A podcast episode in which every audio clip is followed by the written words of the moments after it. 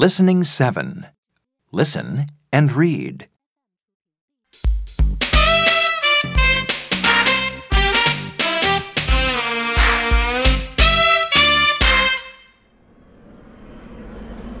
Where are our cousins? I don't know. Where are those people from? They aren't from Australia. They're from Mexico. Look at the flag. Look!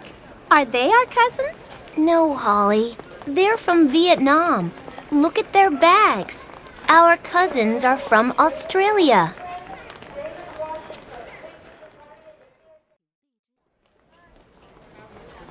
Look behind you, Holly. I'm Amy, and this is Leo. We're your cousins. It's nice to meet you.